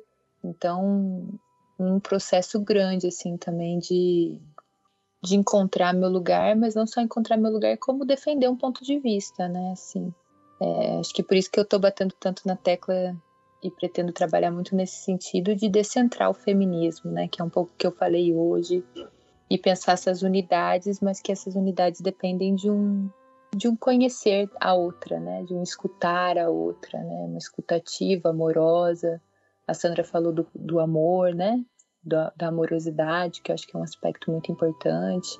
E com isso acho que a gente vai reinventando a academia. Eu gostei muito da fala da, da Cristiane porque é isso. Acho que a academia tem suas dificuldades, quando ela fica presa em si mesma, cristalizada, a velha torre de marfim, mas quando ela se abre para as trocas, né, se abre para outras pessoas, para se construir, né, a partir dessas muitas possibilidades, é, isso é muito bacana, né, porque o, o conhecimento ele é maravilhoso. É, acho que o que a gente tem que pensar é como ele é formulado, para quem ele é formulado, por que ele é formulado, e se o conhecimento ele vem desde uma prática política, ele é muito importante, né? Então acho que, que a academia tem seu papel. Uhum. Então, legal. É, assim, dois aspectos eu vou colocar para dialogar com a, com a sua com a sua pergunta, né? É, primeiro, colocar assim, que é, a gente tem uma, tem uma disciplina lá no, no curso, na, na licenciatura em Educação do Campo, que é uma licenciatura específica para os camponeses e as camponesas. E mais recentemente é, tem entrado muitas, muitos indígenas, especialmente da etnia Guarani, é, no curso, né? Então, a gente tem uma disciplina chamada Gênero e Relações de Poder. E aí tem sido um processo bem interessante, porque é, a gente entra, eles entram, né, os estudantes entram, no, no, e aí no primeiro semestre eles, a gente trabalha. Então, eu sou professora dessa disciplina, uma, uma colega minha, e a gente prepara a disciplina assim, com muito carinho, muito cuidado, é, e, e, e fazendo um processo crescente de auto-identificação, né? De qual é a minha história de vida, onde estou, como estou, quem sou eu. E aí a gente vai ampliando esse, essa percepção de si para a percepção da sala de aula, percepção da comunidade, depois do lugar que a gente está, é, tanto lugar simbólico quanto lugar cultural, político, econômico, territorial, e aí entendendo o contexto, o que, que é, é patriarcado, o que, que é capitalismo, o que, que é racismo, como é que isso se dá. E aí chega um momento, então, da disciplina que, que a gente vê que, de fato, há um avanço, há um crescimento do ponto de vista é, da ampliação, né, da tomada de direitos, da ampliação. E também a gente tem lidado com as crises que são decorrentes desse processo. Né? Então, é, as estudantes chegam para a gente e, e relatam que, poxa vida, minha vida mudou tanto quando eu entrei na faculdade, mudou tanto porque é, já não aceito mais apanhar meu marido, ou já não. É, o dinheiro que eu recebo do leite que eu produzo lá na minha casa, agora eu decido o que fazer. E vários outros tipos de relatos e depoimentos, como, por exemplo, a gente teve o caso de um estudante que era um, inclusive, um período que era entre Natal e Ano Novo, ele, ele era estudante nosso, estava fazendo a disciplina e ele bateu na companheira e a companheira postou nas redes sociais, no Facebook, no caso. E aí os estudantes foram compartilhando, compartilhando, chegou até a gente. E aí a gente tem uma rede de apoio, de solidariedade, tal. Claro que a gente deu o suporte que a gente poderia para a companheira dele, mas quando ele chegou na sala de aula para estudar no semestre, as estudantes e os estudantes, eles levantaram da sala, eles fizeram um protesto, ficaram no saguão da faculdade, é, para que, como uma forma de protesto, de não aceitação mais daquele tipo de situação. Isso, imagina só, isso ao longo do semestre gerou vários conflitos, inclusive, né? inclusive é, entre nós com alguns colegas professores homens do, do da faculdade, porque é, alguns colegas diziam assim: não, vocês são muito radicais, vocês as mulheres, vocês são umas feministas é, que estão doutrinando o, o, curso, vocês estão exagerando, vocês, né?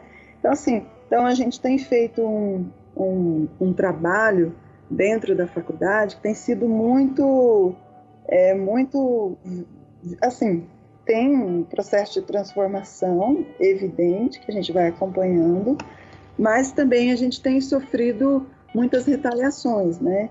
É, esse trabalho ele, ele já, já gerou uma série de, de questões, inclusive no âmbito interno, como por exemplo a desnaturalização do assédio dos professores para com as próprias mulheres estudantes, né, tanto indígenas quanto assentadas.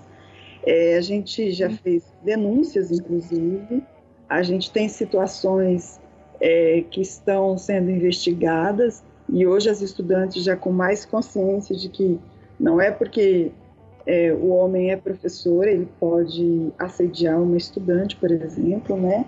Então, assim, a gente tem várias situações que estão acontecendo. Então, foram acontecendo é, que, assim, uma espécie de crescente também no conjunto da própria, das próprias outras faculdades que estão no nosso entorno. É, situações como é, era comum ainda existe de maneira até às vezes escondida, tipo trotes, onde as meninas que chegam pro, pro, pro semestre, elas são embriagadas e às vezes eram estupradas, coisa que a gente nem imaginava, que ninguém sabia. Estupro dentro do campus também. Então, assim, várias questões foram pipocando, pipocando, denúncia, situação. E hoje a própria universidade, ela tem um núcleo que é responsável, então, por esse por, por esse tema aí que tem que pautar, tem que discutir, tem que promover seminário. Então o tema ele está ele tá ampliado, ele está em vários espaços da universidade. A gente tem tido dificuldades, é, eu vejo assim, mas é uma dificuldade do próprio sistema, porque a universidade ela, é isso, ela está dentro do sistema capitalista e, e, nós, então, é uma exploração muito grande sobre nossos corpos de professoras, de trabalhadoras também. Então, a gente tem que trabalhar tantas horas por dia. E aí esse trabalho que a gente faz, ele é um trabalho extra, ele é um trabalho a mais, ele é um trabalho que demanda bastante energia da gente. Então a gente vive sobrecarregadas. E aí o, o nosso tempo de é, isso incide sobre o nosso tempo, nosso tempo de vida, nosso tempo de trabalho, nosso tempo de relacionamento, enfim. Então é é uma, uma, uma mais uma uma autoexploração que a gente faz também. Mas, claro, não estou dizendo com isso que não é um trabalho que a gente não deve fazer. Estou dizendo Sim. que o sistema ele nos impõe é, sobre o nosso trabalho uma, uma quantidade de horas, relógio, uma quantidade de funções, de atribuições que poderia ser diluída se a gente tivesse muito mais professores, profissionais, se a gente tivesse mais concursos, se a gente tivesse é, um sistema de trabalho que fosse mais humano, enfim, né? Então é um pouco isso. É, e a outra questão é que a minha vivência pessoal dentro da academia, ela, imagina, eu terminei a faculdade em 93, eu tenho 46 anos. Então eu terminei em 93, eu tinha é, 20 anos, 20, 21, enfim. E quando eu terminei, eu tentei fazer mestrado umas duas, três vezes, mas eu nunca consegui entrar, porque os temas que eu queria pesquisar, eles eram considerados não interessantes para a academia. Ou eu ia para a universidade, para a academia, para a universidade particular, não tinha dinheiro para pagar mensalidade, ou os temas como, por exemplo, educação popular, educação do campo, na perspectiva freiriana, sempre foi considerado é, um tema ultrapassado. Então, eu não, esses eram temas aí que eu não conseguiria ser aprovada. E aí, então, eu, na militância, na luta, eu abandonei a ideia de fazer mestrado e de que continuar estudando. Mas, claro, eu, eu sempre é, estava colaborando, enfim, nos espaços, fazendo as assessorias, estudando conjuntura, enfim, estudando nos cursos de formação do próprio Movimento Sem Terra e de outros movimentos.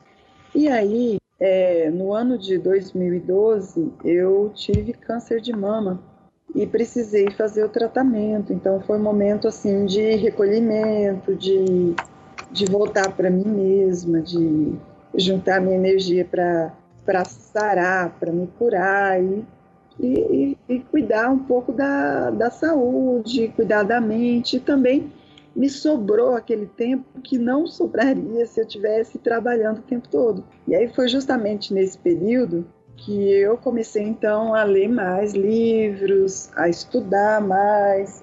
E aí fiquei sabendo do primeiro mestrado em sociologia que teria aqui na Universidade Federal da Grande Dourados. E aí eu estava fazendo minha recuperação, estava tendo oportunidade de ler, e de me preparar. Então, dessa forma, eu consegui me preparar e consegui entrar no mestrado. Então, eu, quando entrei no mestrado, eu estava ainda estava terminando de tomar as quimioterapias, estava careca, não tinha cabelo, estava assim muito gorda. As pessoas que me viam nem me reconheciam, quem já me conhecia. Então, assim, foi nesse contexto. Foi um contexto de, difícil de um lado, mas um contexto assim muito alegre do outro, porque, poxa, eu estava tendo justamente a oportunidade de estudar, né? Que era uma coisa que eu sempre gostei muito. Então, foi um pouco isso, assim, essa minha batalha. E aí eu, depois, quando, quando, quando tive, quando estava terminando o mestrado, e logo terminei, já veio o concurso, né? E concurso para uma faculdade que era para educação do campo, e era um, um tema que eu trabalhei a vida inteira, então eu já dominava aquela literatura, já entendia o assunto, né? Então, e aí acabei passando no, no, no, concurso também, foi uma surpresa, né?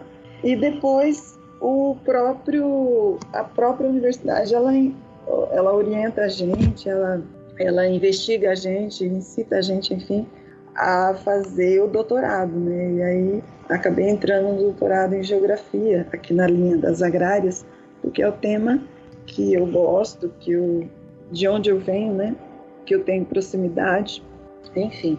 Mas é um pouco isso a minha trajetória. Então eu não fiz eu não fiz essa sequência assim no, de estudos no tempo, vamos dizer assim, não fiz a escolarização uma, uma na sequência da outra, fui fazendo de acordo com o que foi sendo possível também aqui dentro das minhas condições reais, objetivas e de mulher tenho que trabalhar, que tenho que dar conta de, de sustentar materialmente meus filhos e que tem um monte de coisas para fazer, enfim, da vida, da militância, enfim. é isso, né? Então é isso que eu queria compartilhar um pouco dessa minha, dessa para responder essa sua pergunta, que é um pouco dessa vivência na academia, né? Então é isso, minha experiência tanto como professora quanto como acadêmica. Obrigada pela pergunta.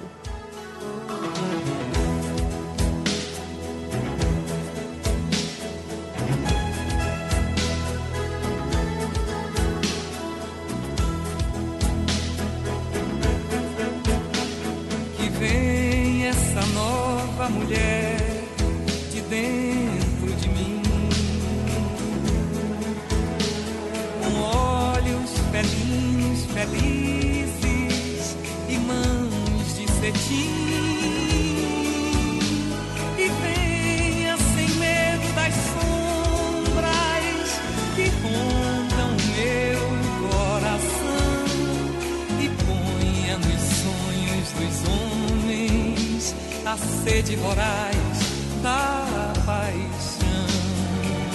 Ah, gente, que honra, que, que orgulho. De escutar, assim, mulheres tão guerreiras, mulheres sensacionais. Gratidão pela oportunidade que eu tenho de, de escutar vocês. E só tenho a agradecer. Tenho certeza que muitas ouvintes aí, muitos ouvintes vão, vão, vão ter muita coisa para pensar e, e para considerar e, para admirar né, na fala de vocês, na experiência que vocês têm de vida.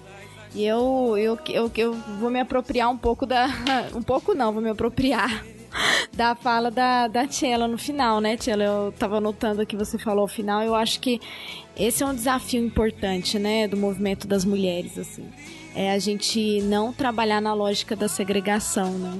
E aí você falou é, coisas importantes nesse aspecto com relação a isso, né? De que agora estamos em uma conjuntura que leva à necessidade de união, né? Então que apesar das diferenças, que a gente pode lutar junto.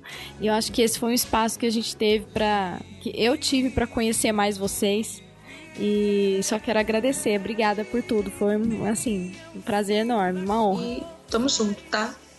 A geografia é um detalhe. que lindo, gratidão pelas palavras, Cristiane. Muito bom, obrigada, obrigada mesmo. E é isso aí, tamo junto, né? Tamo junto.